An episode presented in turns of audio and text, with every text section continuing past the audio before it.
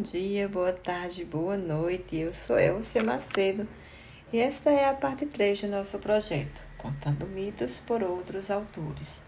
E por Lúcia de Belo Horizonte, nós vamos contar Ajax Menor e o reconhecimento dos erros.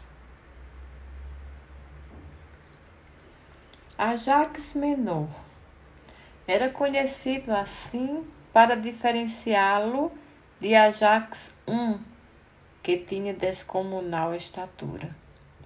Ele foi um dos guerreiros que penetraram na cidade, escondidos dentro do cavalo de Troia, e na última batalha, junto com Neoptólemo, filho de Aquiles, entrou no palácio real e exterminou o rei Príamo.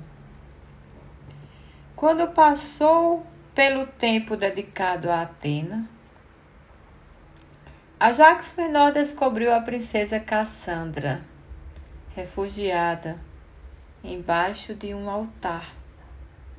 E apesar da súplica da princesa, Ajax Menor a violentou. Isto provocou a ira de Atena, e a deusa pediu a Poseidon que criasse uma grande tempestade, o que provocou o naufrágio da frota grega de regresso à pátria. Ajax Menor conseguiu sobreviver ao, ao naufrágio. Assim que passou a tormenta, sabendo que a ira de Poseidon era um castigo por ter profanado o templo de Atena ele ainda provocou Poseidon por não ter o Deus conseguido exterminá-lo nas ondas.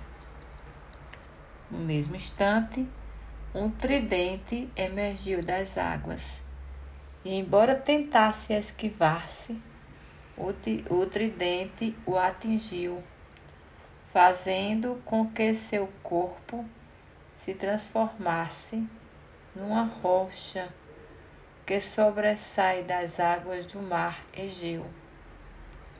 Aquela rocha era uma lembrança a todos de que aquele que não aprende com os próprios erros, em vão tentará escapar da certeira justiça dos deuses.